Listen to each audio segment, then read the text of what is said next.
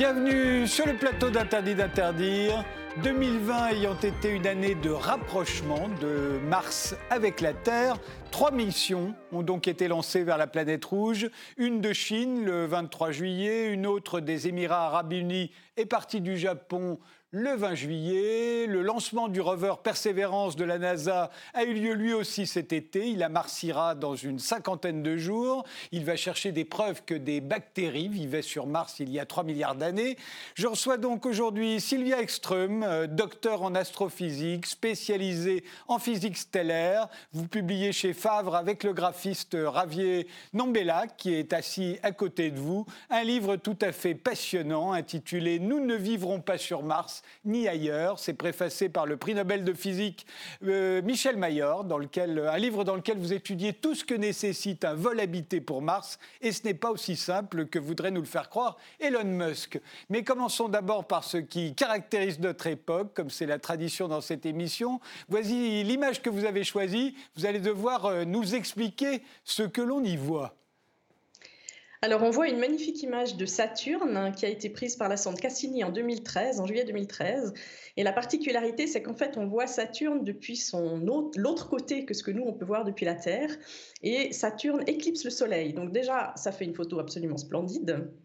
Mais surtout, ce qui est intéressant, c'est qu'en fait, on y voit la Terre. Alors on va voir apparaître la Terre. Et alors il faut comprendre que la Terre, c'est le tout petit point bleu minuscule au bout de la flèche. Exactement. Et donc là, on se rend compte à quel point notre petite planète est minuscule. On a souvent l'impression que c'est une espèce de réserve immense pour notre croissance infinie, mais ça n'est pas le cas. C'est un tout petit caillou dans un immense espace vide. Euh, et, là, on se rend compte que même déjà simplement depuis Saturne, en fait, qui est pourtant trois planètes plus loin, c'est vraiment pas très loin, eh bien, la Terre est minuscule. Et, Vénus, c'est tout petit aussi, hein, c'est un minuscule point au bout de la flèche, et Mars, c'est aussi un minuscule point. Hein. Exactement.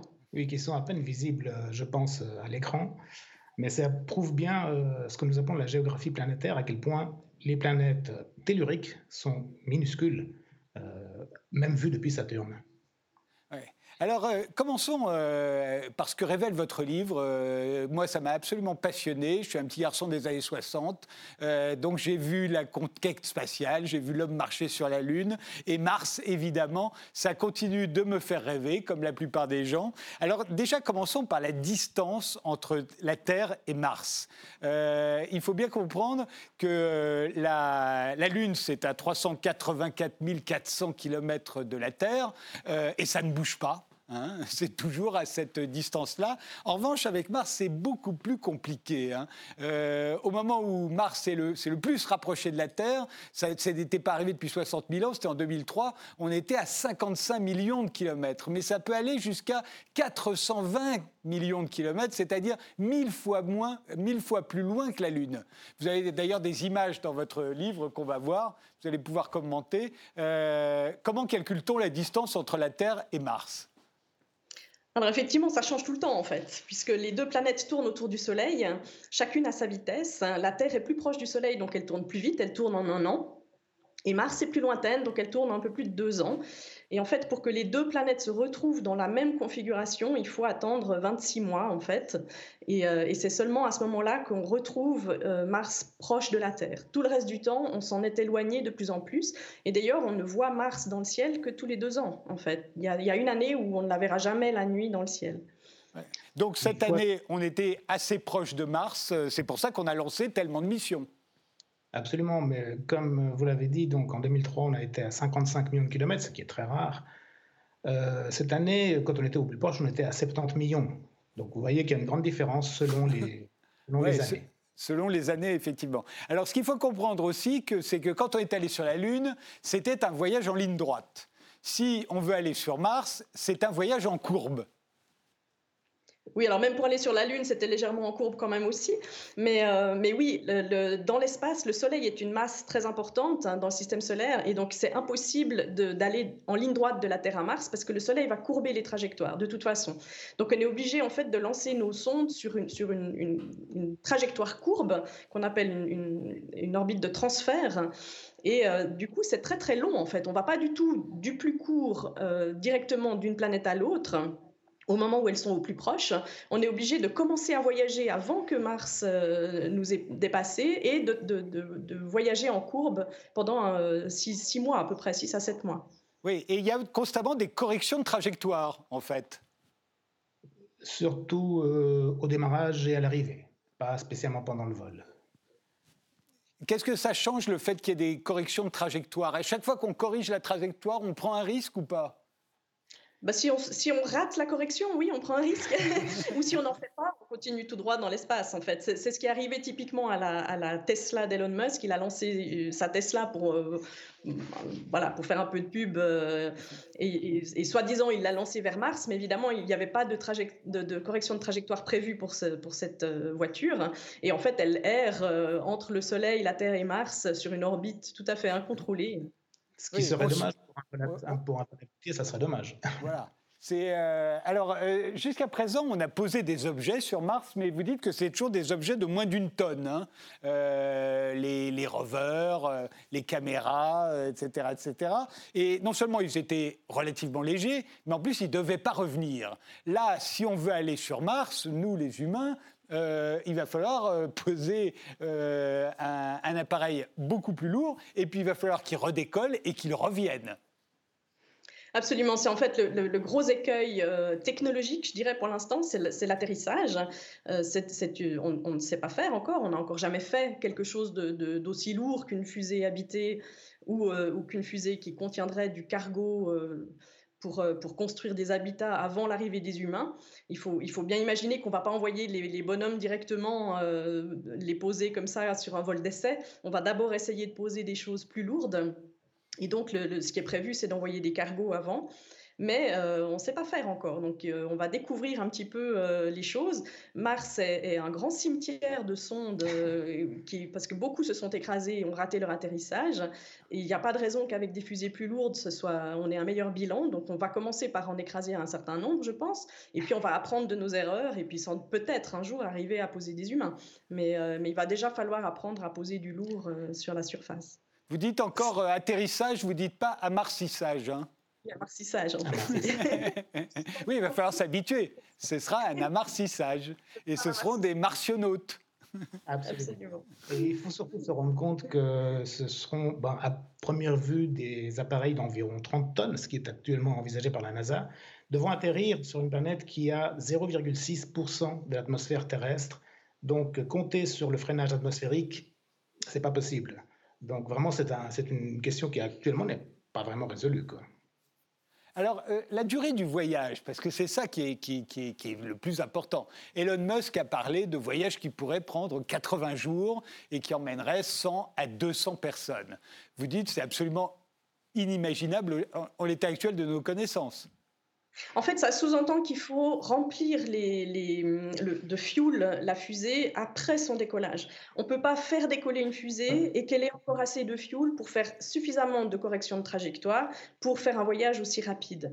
Donc ça veut dire, et amartir ensuite et pouvoir être, euh, être, capable. Alors pour le redécollage, on suppose qu'on va fabriquer les ergols sur place. C'est la seule façon en fait de redécoller. Mais pour, euh, pour, euh, le, voyage, pour que le voyage soit aussi court, il faut des, corrections de trajectoire assez vigoureuses et, et non et donc, il s'agit de ravitailler la fusée en vol, c'est-à-dire la faire décoller, la garder en orbite terrestre, la ravitailler et l'envoyer sur Mars. Et ça, alors, bien sûr, enfin, oui, on, connaît l'idée, si vous voulez, mais, on a, mais, personne n'a jamais fait ça. La, technologie, euh, voilà, bah, il faut il faut l'inventer, en fait, encore. Euh, et, rien ne dit que ce soit faisable. Enfin, voilà. Surtout que pour arriver à faire un voyage en 80 jours, il faut doubler la vitesse qu'on donne actuellement aux sondes qui vont sur Mars. Ce qui est encore une fois très compliqué, même pour des sondes, mais alors pour une fusée de type Starship, ben, on ne sait pas. Euh, alors, pour, pour, avoir une idée, encore une fois, de la, distance, euh, parce que les Américains disent aussi, mais on pourrait peut-être faire partir la fusée de, de la Lune ça nous ferait déjà gagner un peu de, distance. Mais, mais, vous le dites dans votre livre, si la Terre est une orange, hein, à peu près de cette taille-là, il faut se dire que la Station spatiale internationale, elle est à 2 mm de l'écorce de l'orange. Euh, la Lune, elle, elle est à 2 mètres. Déjà, c'est beaucoup, hein, 2 mètres, c'est là-bas. Et, et, Mars, ce serait entre 300 mètres et 2 km par rapport à l'orange.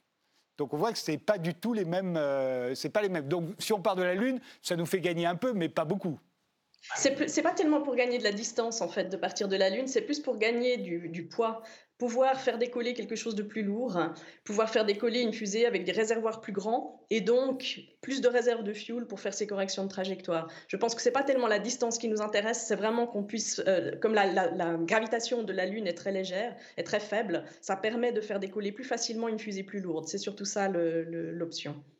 Alors, euh, quand on a envoyé des, objets, des sondes sur Mars, euh, on sait ça a pris euh, environ au, minimum 228 jours. Donc, vous, vous avez fait vos calculs sur un voyage de, 6 à 7 mois, hein, entre, entre 180 et, et, 210 jours, voire plus. vous imaginez donc qu'un voyage sur Mars dont on revient, parce qu'il y en a qui imaginent qu'on reste là-haut pour coloniser, c'est un autre problème, vous y répondrez également. Mais, euh, mais en attendant, imaginons qu'on revient, vous dites que ça fera un voyage d'au moins trois ans, en fait, hein, parce qu'il va falloir trouver aussi une fenêtre de retour. Exactement. Du fait du mouvement des deux planètes, on ne peut pas partir de la Terre pour aller sur Mars n'importe quand, mais on ne peut pas non plus partir de Mars pour revenir sur Terre n'importe quand. Et si on part, de, toute façon, si on part à des moments différents, on va devoir, enfin, la longueur du trajet de voyage va, compenser le, gain euh, en, en, étant parti plus vite. Donc ça, on ne gagne rien en fait. En gros, il faut vraiment compter trois ans pour une mission aller-retour. Alors, trois ans, sachant que sur euh, la Station spatiale internationale, la consommation de nourriture, c'est un kilo par personne et par jour, et, 11 litres d'eau, euh, même si l'eau est, recyclée. Hein, euh, l'eau, l'urine, tout est recyclé sur la, Station spatiale internationale. vous imaginez qu'il faudra être au moins quatre personnes pour aller sur Mars. donc, ça fait 4,4 tonnes de nourriture et, 3,4 tonnes d'eau, sachant qu'évidemment, on ne peut pas être ravitaillé là-bas. Hein. Alors pour l'eau, on a des espoirs d'arriver à en extraire de, soit du sol martien qui contient de la glace, soit de, calottes polaires, soit de fonds de, fond de cratères où il y a peut-être de, la glace. C'est un désespoir, c'est d'arriver à, extraire ça. Euh, à extraire un peu d'eau, à pouvoir utiliser l'eau locale en fait. Euh, la nourriture, ça, il faut vraiment tout emporter. Un autre aspect, c'est l'oxygène. Euh, des astronautes, ça, ça, respire, contrairement aux sondes. ça consomme pas seulement de la nourriture, ça consomme aussi de l'oxygène. Là aussi, l'idée, c'est d'arriver à extraire l'oxygène de l'atmosphère martienne, du CO2 martien en fait. Et la sonde Persévérance va justement effectuer des tests. Ce même oxygène, à noter, non seulement il permet aux astronautes de respirer, mais il pourrait être utilisé comme fuel de retour dans la, dans la capsule. Donc, euh, pour, euh, pour, ça permettrait en fait de, de, fabriquer l'ergol de retour grâce à cet oxygène. Ce qui reste tout à fait théorique, puisqu'il faudrait des machines pour euh, transformer cet oxygène en ergol. C'est ce qui va être testé en fait avec persévérance. Mais si ça marche, il faudrait encore envoyer des machines qui fassent ça à grande échelle pour pouvoir remplir une fusée pour le, pour le retour. Hmm. La question du décollage se pose aussi. Quand on voit un pas de départ de fusée à Cap Canaveral, euh, ça, il n'y aura pas sur Mars. Donc on se demande comment fera une fusée pour décoller comme ça. Euh, de toute façon, on y, on imagine que le jour où on envoie quatre martionautes euh, vers Mars, on aura envoyé avant des vaisseaux cargo qui auront déposé un certain nombre de, tonnes de matériel qui leur seront nécessaires pour pouvoir ensuite s'installer sur Mars, quel que soit le temps qu'ils vont y passer. On y reviendra. Mais, d'abord, ces quatre personnes, euh, comment les choisira-t-on euh, vous le dites, est-ce qu'on va prendre euh, un homme, une femme, un couple marié? C'est déjà arrivé. Hein, dans la, dans, il y a eu un vol pour, euh, sur l'ISS. il y avait deux astronautes. Ils s'étaient mariés en cachette avant. Vous l'aviez dit, mais c'était interdit par la NASA. Ils sont, ils sont mariés en cachette. Ils se sont dit, bon, de toute façon, ils ne peuvent plus nous remplacer. C'est trop tard. Absolument, oui, c'est vrai que la question de, l'équipage, c'est très délicat. On a cette image euh, de, l'astronaute euh, très vainqueur, euh, le, héros sans peur ni reproche et, un, peu frondeur comme ça. en fait, vraisemblablement, si on veut que la mission réussisse, il faut, il faut un peu l'inverse. Il faudra des gens qui soient très très prêts à faire des compromis euh, les uns avec les autres. Il faudra des gens avec une psychologie très souple et très, euh, calme. Très calme. Parce que voilà, la cohabitation et le stress sous lequel ils vont être euh, va les mettre à rude épreuve. Alors, il faut bien imaginer ce que c'est que d'être six ou sept mois ensemble euh, dans un habitacle extrêmement petit, hein, minuscule. C'est pas, pas, pas la conquête des océans par euh, Christophe Colomb. Hein. Euh, c'est, on est dans un tout petit habitat. Il y a déjà eu une expérience qui s'appelle le Mars 500 qui a été effectuée. Vous avez d'ailleurs montré dans quelles conditions. On voit les images là. je me trompe, c'est ici. voilà, dans quelles conditions, en bas à droite, s'est réalisé le, l'expérience par 500, qui consistait à rester 500 jours comme ça, euh, isolé hein, à, plusieurs personnes. Et vous dites, bon, ça s'est fait dans des conditions quand même assez confortables, sachant que la navette spatiale, ça ressemble plutôt à ça. Et, le, vaisseau qui nous emmènera sur Mars, a priori, ressemblera plutôt à ça qu'à ça. Oui, sans compter euh, la question du bruit qui est continu sur l'ISS, autant que sur le véhicule qui partirait, la question des odeurs, et, la pesanteur qu'on ne peut pas évidemment euh, simuler sur Terre. Alors c'est vrai que la promiscuité, ça va être le premier problème, mais ce n'est pas le seul. La promiscuité de quatre personnes euh, pendant euh, sept mois, c'est déjà un problème important. La sexualité, en étant aussi que vous abordez, parce que sept mois, quand même, c'est long. Trois ans. Sachant en plus qu'en état d'apesanteur, dès qu'on s'approche, on se repousse en fait. Oui. c'est ça, voilà, il y a des petits problèmes techniques. bon, oublions la sexualité pendant les six ou sept mois. Euh, l'hygiène, ça on ne peut pas l'oublier, l'hygiène effectivement, les astronautes sont, habitués à vivre avec un, minimum d'eau. Vous avez parlé de 11 litres, c'est vraiment rien du tout. Si on réfléchit, euh, alors je ne connais pas les chiffres exacts pour, euh, pour la France ou la Suisse, mais, l'Américain moyen, il utilise largement 30 euh, fois ça. Euh, donc, euh, donc 11 litres, c'est vraiment avec un, minimum d'hygiène. Il n'y a évidemment pas de buanderie, hein, pas moyen de laver les vêtements. Donc, ils ont un peu des vêtements de rechange pour pas rester six mois dans les mêmes. Mais disons, il n'y a pas moyen de laver euh, comme il faut. donc les, odeurs, c'est connu que la station spatiale, elle sent le, vieux gymnase mal aéré. Oui, on se lave avec des lingettes, hein, il faut se dire. Hein. quand on est un astronaute, ne prend pas de douche, il prend pas de bain, il se lave avec des lingettes. Et il semble que dans l'espace, en apesanteur, on, transpire plus que, que, sur Terre. Sans compter que dans la station spatiale, ben, elle, est ravitaillée une fois par mois. Donc, en gros, ils peuvent avoir des vêtements neufs une fois par mois, ne serait-ce que des t-shirts ou des choses comme ça. Pendant six mois, enfin pendant trois ans, quand on part sur Mars, ben, non, c'est les vêtements de départ. Évidemment, le, le moins possible pour pas alourdir, euh, c'est tout à fait différent au niveau de l'hygiène de ce qui se passe euh, sur l'ISS. Et alors la première question que se posent les enfants en général quand on leur présente des astronautes, euh, ils leur demandent toujours comment on fait caca et pipi dans l'espace. C'est toujours ça. Et donc j'imagine que le, problème sera le même, peut-être même décuplé en partant sur Mars? Alors évidemment, bah, les, astronautes sont bien habitués maintenant à utiliser les toilettes qu'ils ont à disposition. Donc c'est un système qui, fait de la succion en fait. Et donc il faut, faut, bien le disposer et ensuite ça aspire les choses.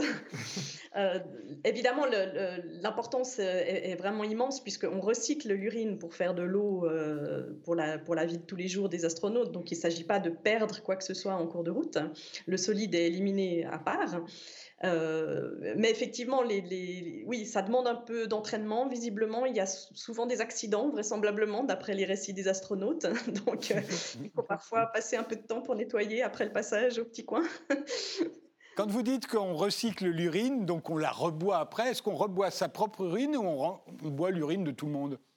Alors c'est recyclé en vrac, donc tout, les, en fait la perspiration aussi, la transpiration, ce qu'on exhale en, respirant, on exhale beaucoup d'humidité, tout ça est mmh. récupéré et, euh, avec l'urine est, recyclé. Alors ils ont essayé de recréer en fait le cycle de l'eau, le même cycle de l'eau sur Terre avec évaporation, condensation, précipitation, accumulation. Et donc, euh, c'est grâce à ça qu'ils ont réussi à faire en sorte que les astronautes euh, supportent un peu mieux l'idée de, boire l'urine d'un peu tout le monde. C'est pas, c'est plus de l'urine. En fait, quelque part, nous, on boit de l'urine de dinosaures euh, tous les jours à ce niveau-là. Oui, oui. Mais enfin, il faudrait convaincre quand même ceux qui sont prêts à dépenser 200 000 dollars pour aller sur, la, sur, sur le Starship de, d'Elon Musk de savoir qu'ils boiront le pipi de leurs voisins, quoi.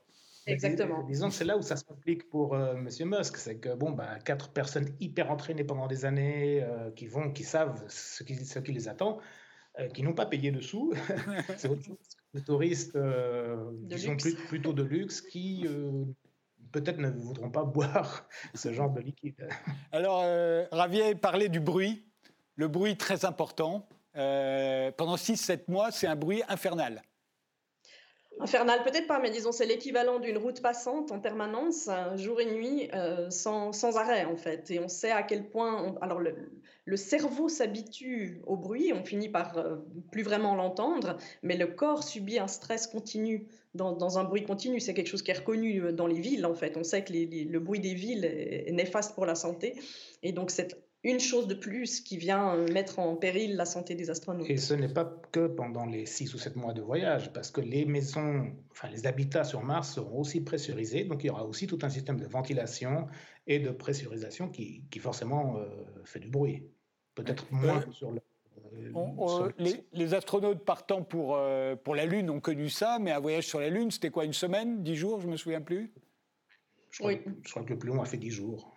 Une dizaine de jours une, dizaine de jours. Bon, là, on parle de 6-7 mois, c'est quand même très, très différent. Donc, le bruit, et puis évidemment, la santé. La santé, ça paraît primordial.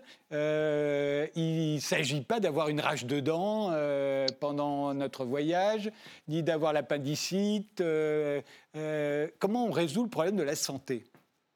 Alors, je, pense, je suppose que l'appendicite, les, les, les, les futurs martionnautes auront, se seront fait enlever l'appendicite et les dents de sagesse, j'imagine, ce serait la moindre des précautions. Euh, les astronautes, ils sont formés à faire des actes médicaux simples, hein, donc ils peuvent intervenir euh, vraiment en cas d'urgence. Euh. mais c'est vrai qu'il faut savoir que sur l'ISS, ils peuvent être de retour en trois heures sur Terre. S'il y a vraiment quelque chose de grave, en trois heures, ils sont de retour. Tandis que sur Mars, ce ne sera pas le cas. Donc effectivement, il va falloir mettre en place des, je sais pas, des, protocoles avec un médecin en ligne qui dit quoi faire. oui, pour les petits bobos, euh, pour, euh, si tout d'un coup se passe quelque chose de gros, euh, ça, là, ça, franchement. Ouais. Quoi. Et, et, puis alors, il y a la psychologie. Et, et, alors là, on entre dans un territoire totalement inconnu, même si on a fait les expériences Mars 500, partir euh, sept mois dans un vaisseau spatial bruyant avec euh, trois personnes, euh, trois autres personnes, sans pouvoir sortir, ne plus voir la Terre.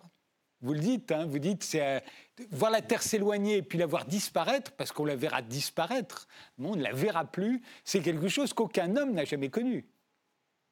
Non, et pour l'instant, on n'a pas, pas le moindre possibilité d'expérimenter ça. Donc c'est vraiment là, c'est de l'inconnu total, en effet. Et c'est surtout la pression, en fait, parce que chaque, astronaute aura son rôle à jouer dans la mission, et la moindre erreur, la, moindre faille, en fait, dans, ce que les gens doivent faire, peut mettre en péril tout le monde. Et en fait, on sait que déjà, simplement sur l'ISS, les astronautes qui doivent faire des réparations, qui doivent faire des expériences, ils ont extrêmement peur de rater ils veulent toujours ne pas être celui qui aura fait l'erreur euh, désagréable. Et ça leur met une énorme pression. Et là, on peut imaginer que cette pression, elle va être centuplée, en fait. Bah sur l'ISS, on est à 400 km, comme disait Sylvia. On peut, en cas de problème, revenir assez vite. Euh, et puis surtout, ça n'a rien à voir avec un, appareil qui, doit être entretenu que par quatre personnes pendant 7 mois. Euh, c'est quoi les, les... On sait, il y a des gens qui se sont retrouvés à deux je crois qu'il y a eu des cosmonautes soviétiques euh, qui se sont retrouvés à deux pendant très très longtemps. Et on sait que ça s'est mal passé. Ils ne pouvaient plus supporter.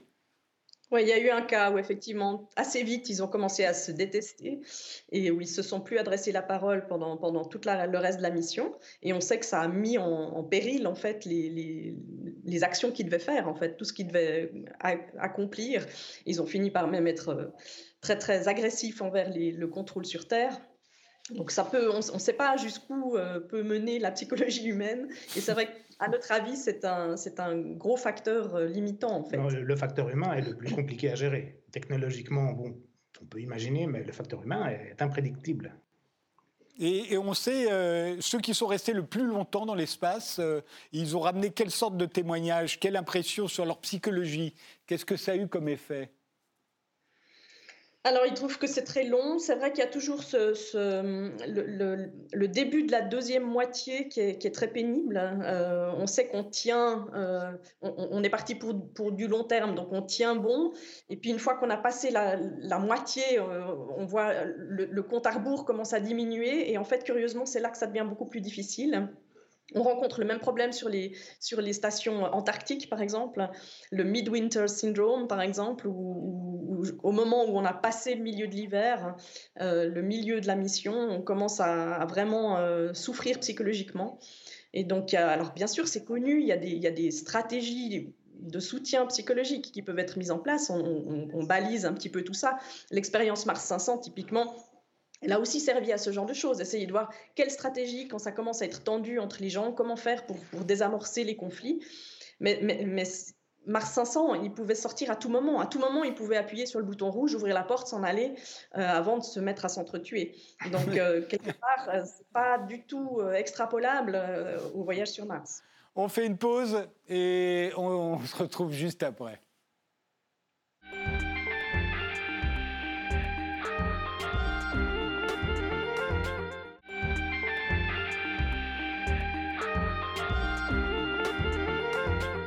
Nous ne vivrons pas sur Mars ni ailleurs, c'est le titre du livre de Sylvia Ekstrom et Javier Nambella qui vient de paraître chez Favre. On a, bien compris euh, là ce que c'était que de partir euh, pendant six ou sept mois à quatre euh, dans une petite boîte en fer blanc.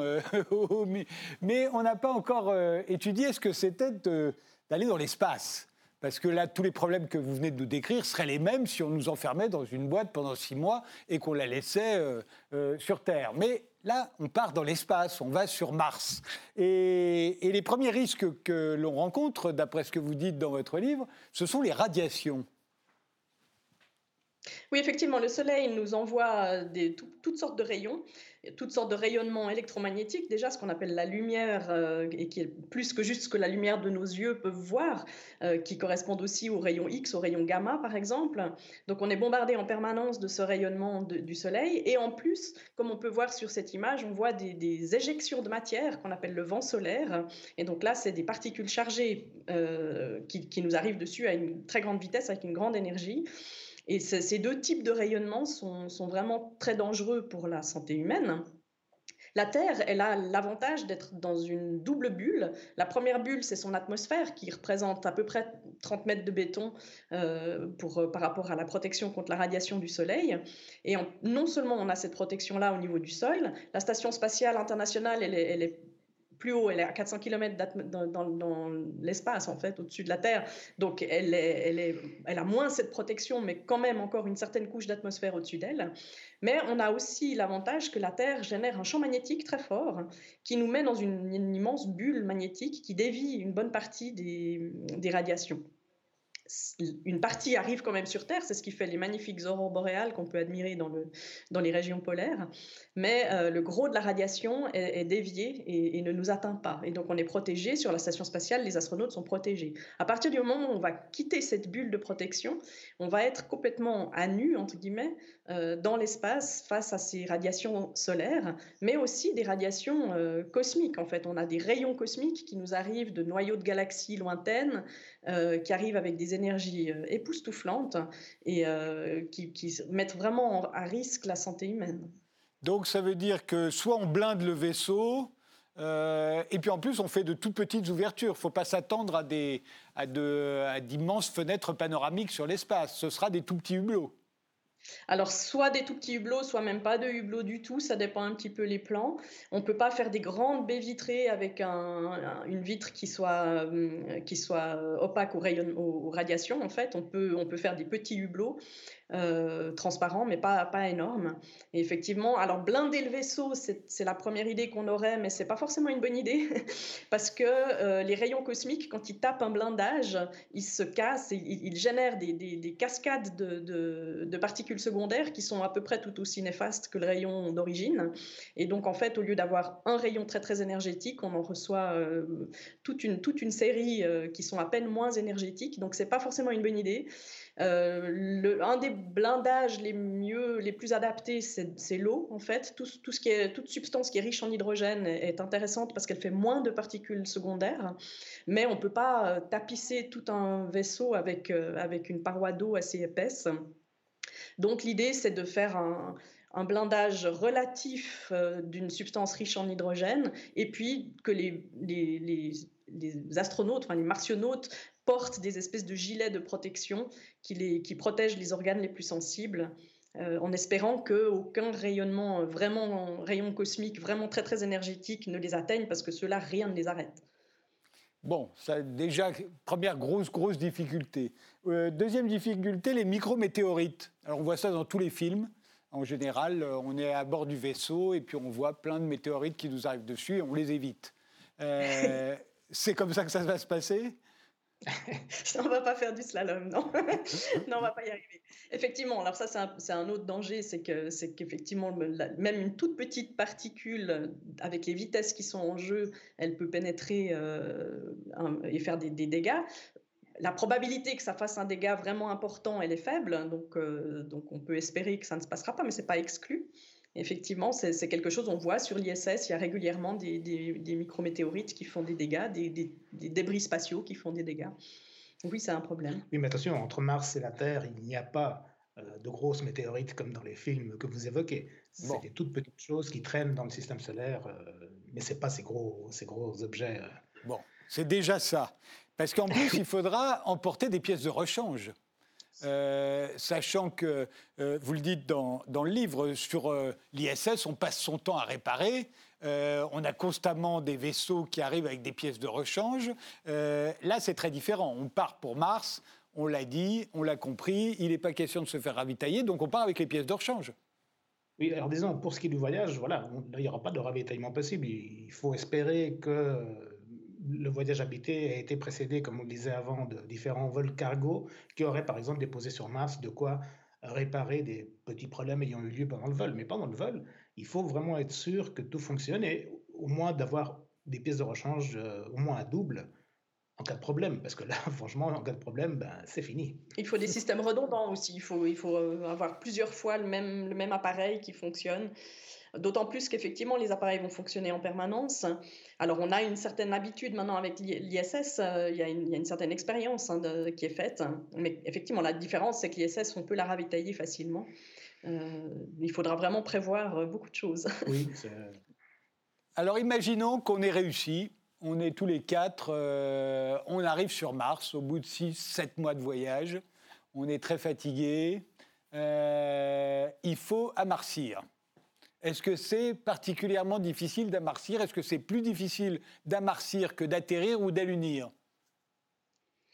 Alors en fait, donc sur Terre, on a une forte gravité, mais on a aussi une forte atmosphère qui peut, qui peut freiner le vaisseau. Sur la Lune, on n'a pas d'atmosphère, mais on a une très très faible gravité. Et sur Mars, on a une gravité un peu plus forte que la Lune et pratiquement pas d'atmosphère, mais quand même un petit peu. Donc en fait, on a un peu les, désagréments les uns des autres. Euh, l'atmosphère va faire un, freinage, mais, euh, mais relativement faible. Euh, on ne peut pas vraiment utiliser de parachute. Il faudrait un parachute absolument gigantesque pour freiner un vaisseau comme ça. Donc la seule façon de freiner, c'est d'avoir des rétrofusées en fait pour euh, faire le, freinage euh, contre le sol, en fait, en inversant la poussée au moment où on atterrit. Oui, il faut bien se rappeler que quand on envoie euh, Persévérance, c'est moins d'une tonne. Là, on est quand même avec un vaisseau de plusieurs tonnes, hein, puisque pour toutes les raisons qu'on a dites. Hein. Voilà, 20 à 30 tonnes, c'est énorme, on ne se rend pas compte. Et de toute façon, chaque fois qu'une sonde des États-Unis arrive là-bas, il y a toujours ce moment, les, les 7 minutes de terreur dont il parle, à chaque, chaque amarcissage, même d'une sonde d'une tonne, c'est un moment de suspense insoutenable. Alors imaginez pour une euh, fusée de 20 à 30 tonnes, qui plus est habitée. Hmm. nos, nos, martionautes, après 6 ou 7 mois en apesanteur, ils sont dans quel état? Euh, Je me souviens de Thomas Pesquet revenant de, revenant de, de l'ISS et disant qu'il n'arrivait même pas à tenir son téléphone. Voilà, c'est ce que nous disons dans le livre. Exactement. Le problème, c'est qu'en apesanteur, les muscles fondent, déjà d'une part. Alors ça, on peut faire des exercices pour euh, garder la musculation. C'est ce qu'ils font hein, d'ailleurs dans l'ISS. Ils font à peu près deux heures, deux heures et demie de sport chaque jour pour, euh, pour garder de la musculature le plus possible. Le problème, l'autre problème, c'est que les os deviennent poreux. On a une décalcification des os, comme, comme euh, les femmes post-ménopause euh, qui perdent de la masse osseuse, mais ça se passe beaucoup, beaucoup plus rapidement en apesanteur. Et donc, on a des gens qui, qui s'ils font un peu un faux pas, un grand saut pour l'humanité, risquent la fracture du fémur à l'atterrissage. Et puis le cœur, et le cœur euh, devient très paresseux en apesanteur, puisque justement on n'a plus de, besoin de, faire de trop gros efforts musculaires malgré les deux heures et demie de travail. Donc le cœur n'est plus euh, habitué à retrouver euh, un exercice normal du moment qu'ils retrouveront, retrouveront la gravité martienne. Même s'il est un tiers que celle de la Terre, ben, ils vont être très très fatigués à l'arrivée et ne pourront pas se lever comme ça tranquillement. D'ailleurs, on le voit bien justement quand Thomas Pesquet ou d'autres reviennent de l'ISS après six mois seulement, ils sont dans un état, ils ne peuvent pas se mettre debout. Euh, l'oreille interne, interne est complètement au pire. Elle ne sait plus où elle en est, en fait, après. ils ont interdiction de conduire une voiture pendant six mois après un retour. Donc, ça veut dire qu'on met longtemps à se remettre de, de, de l'apesanteur. Et sur Mars, il n'y a pas de comité d'accueil. Voilà. Oui, la différence, c'est que là, tout ce que vous décrivez, c'est quand on revient sur Terre. Euh, donc tout est fini, on peut se reposer. Nous, là, ils se retrouvent dans le même état, mais au début. Une fois arrivés sur Mars, ils seront au tout début. Et euh, alors, est-ce que la solution, ce ne serait pas de, parvenir à maintenir la gravité terrestre dans le vaisseau spatial? C'est généralement ce qu'on voit dans les films. Depuis 2001, euh, le 17 de l'espace, le film de Kubrick, on voit bien que dans le vaisseau spatial, les gens marchent normalement, euh, ou à peu près. Je dirais que c'est à peu près la seule solution euh, raisonnable. En, revanche, au niveau technologique et financier, euh, je ne sais pas si c'est très raisonnable. Euh, c'est beaucoup plus compliqué. Il y a des tests qui sont faits en fait pour les mettre dans une espèce de centrifugeuse. et, oui, le fait de passer quelques heures par semaine, même simplement dans cette centrifugeuse, permettrait de garder plus de masse osseuse et de, de, moins risquer ces problèmes. Les problèmes liés à l'oreille interne, je ne suis pas sûre que ça améliore beaucoup, donc ils vont de toute façon avoir de la peine à se mettre debout. La chance qu'ils ont, c'est que Mars, c'est quand même une gravité plus faible, donc même s'ils ont des os un peu moins solides, même s'ils sont un petit peu perturbés, euh, il y a des chances quand même qu'ils s'en sortent peut-être. Mais effectivement, la difficulté, c'est qu'ils n'auront personne pour les accueillir. Hein. Euh, ils devront vraiment euh, se débrouiller. Et comme, comme j'ai dit, on fait atterrir la fusée avec des, rétrofusées, donc ça va générer beaucoup de, chaleur et, de, vaporiser le, le, régolithe, la poussière martienne. Donc il est exclu de faire atterrir la, fusée tout près des, habitations qui auraient été sans doute euh, déjà construites par, par, ou en tout cas du matériel des habitations. Ils sont obligés de faire atterrir la fusée dans un, loin, dans un, coin isolé, de faire en tout cas un demi-kilomètre ou un kilomètre de, de trajet avant de récupérer leur matériel. Et euh, dans l'état où ils seront, ce sera vraiment euh, très très long, ces, ces 500 mètres. Parce qu'évidemment, une fois qu'ils sont là-haut, il va falloir euh, construire quelque chose pour pouvoir rester là un certain temps une base, en tout cas commencer euh, euh, à imaginer la base martienne, dont, la base des terriens sur Mars, celle dont nous rêvons tous, euh, et celle-là. Alors qu'est-ce qu'on imagine On parle de se réfugier dans des tunnels. C'est quoi ces tunnels sur Mars où on pourrait se réfugier? Parce qu'il y a de la poussière, vous l'avez dit, il y a des tempêtes sur Mars. C'est pas du tout une, c'est pas, pas les Bermudes. Hein. Surtout, il y a le même problème qui se pose, on parlait Sylvie avant, c'est la radiation du, cosmique et la radiation du Soleil. Ça, ça continue, donc il faut s'en protéger. Et pour ça, il a été pensé d'aller se réfugier dans des tunnels de lave sont... Euh, Donc les tunnels de lave, c'est simplement quand, la lave coule, l'extérieur se refroidit beaucoup plus vite et la lave coule, à l'intérieur et parfois ça fait des tunnels. On en voit euh, euh, à La Réunion, on en voit à Hawaï, il y a ces tunnels comme ça qui sont relativement petits sur Terre, mais sur Mars et sur la Lune, il semblerait qu'ils peuvent être plus grands du fait de, la faible gravité. Et donc l'idée, ce serait effectivement de pourquoi pas aller mettre nos, les habitations là-dedans, ce qui produirait une espèce de, protection naturelle hein, contre la radiation. Parce que l'autre option, c'est de devoir construire la protection des habitations avec le régolithe martien. Et ça, on est absolument incapable de dire maintenant si c'est possible. Persévérance va préparer des petits échantillons qu'une autre mission doit venir euh, récupérer et qu'une encore troisième mission doit ramener sur Terre. Et seulement quand on aura ces échantillons-là, on pourra savoir réellement de quoi est fait le régolithe martien de quoi, à quoi il ressemble, quelles sont ses capacités physiques. En fait, est-ce qu'on peut le compacter pour faire des briques ou bien est-ce que c'est quelque chose qui reste, euh, qui s'effrite et qui est absolument pas utilisable Si c'est pas utilisable, ça va poser d'immenses problèmes.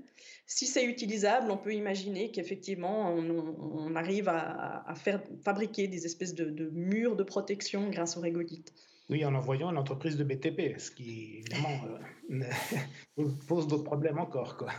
Alors, les combinaisons, il nous faudra des combinaisons là-haut. Euh, ne serait-ce que. Elles, vont être en quoi pour, euh, pour affronter euh, l'atmosphère martienne donc les combinaisons, elles doivent assurer la stabilité en température, puisqu'il y a des grands écarts de température entre le jour et la nuit. Euh, on arrive à à peu près 20 degrés la journée, entre 0 et 20 degrés la journée, et puis on est à moins, à moins 100 pendant la nuit. Donc de toute façon, il faut, il faut assurer la, stabilité en température, et surtout, il faut maintenir la pression pour, le, pour que le corps des astronautes ne se défasse pas dans, dans l'espace, comme, comme, à la fin de Total Recall. Euh, et donc, il faut, il faut des combinaisons pressurisées. Comme on ne peut pas les pressuriser euh, trop, parce que sinon ils seraient juste complètement rigides dedans à rien pouvoir faire, on est obligé d'y mettre une, atmosphère pratiquement pure d'oxygène. Et donc on a le, problème de la maladie des caissons euh, on est obligé de, descendre en pression par palier pour que l'azote du sang s'élimine avant, euh, avant qu'on soit dépressurisé vraiment et qu'on soit sous oxygène. Donc ça demande une préparation. Ça veut dire qu'on ne peut pas juste euh, dire bon, je t'ai assez vu, j'en ai marre, je sors et puis s'en aller. non, il faut passer la nuit sous oxygène avant de pouvoir sortir. Ah euh, c'est pas quelque chose qui s'improvise. Et euh, voilà, il y, a tous les problèmes de, risque de maladie des caissons que connaissent bien les plongeurs, en fait. Et puis il y a la, poussière martienne, donc il va falloir les nettoyer, ces combinaisons, en permanence. Nettoyer le vaisseau, nettoyer tout. Il faut garder la poussière hors des habitations martiennes à tout prix. Donc il y a des idées de, faire un espèce de sas qui, qui permettrait d'entrer dans la combinaison sans que la combinaison entre dans les habitations. Euh, mm. parce que le, problème du régolithe martien, il semble qu'il soit bourré de perchlorate, euh, qui est un polluant euh, tout à fait néfaste pour la santé humaine. Et en plus, ce régolithe, c'est ce qui cause la silicose chez les mineurs. C'est le, même, le même type de substance que ce qui fait la silicose chez les mineurs. Donc on ne veut absolument pas de cette poussière dans les habitations. Il faut la maintenir à l'extérieur, coûte que coûte. Et, les systèmes de sortie qu'on a maintenant, ben, c'est des heures et des heures de préparation pour quelques heures à l'extérieur. Il y a une deuxième version qui est à l'étude, c'est de passer une heure en, préparation pour une heure à l'extérieur, revenir, une heure de compression, de pressurisation, ressortir une heure. Donc de toute façon, c'est extrêmement lourd comme processus. C'est pas, comme dit Sylvia, on sort pas, on n'ouvre pas la porte et on sort euh, comme, comme on a pu le faire pendant le confinement ici. Euh, là-bas, c'est un vrai confinement. Donc, euh, c'est un confinement plus.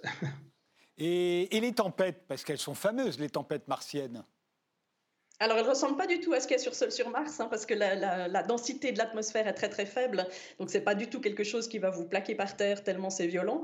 Euh, en revanche, ça, va faire s'infiltrer du, du, régolithe vraiment dans les, les, moindres interstices, et ça peut couvrir, ça peut, ça peut bloquer la lumière du soleil pendant longtemps. C'est pour ça que toutes les, toutes les missions maintenant, toutes les sondes maintenant partent avec un, petit moteur nucléaire, un, petit générateur nucléaire, parce que les panneaux solaires, malheureusement, sont, sont à risque d'être recouverts de régolithe. Alors là, une tempête peut chasser le régolithe d'un panneau recouvert, comme elle peut le recouvrir de, poussière, mais disons, c'est un, c'est un apport en énergie qui est un petit peu douteux à cause de ça, enfin, qui n'est pas très fiable à cause de ça. Bon, c'est pas tous les jours non plus. Une grosse tempête martienne qui recouvre toute la planète, euh, c'est chaque trois ans martien, en gros.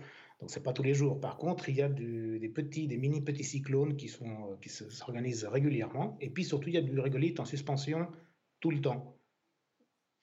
Du fait, de la fait... du fait de la fête de gravité de Mars, le régolithe se pose jamais vraiment, en fait.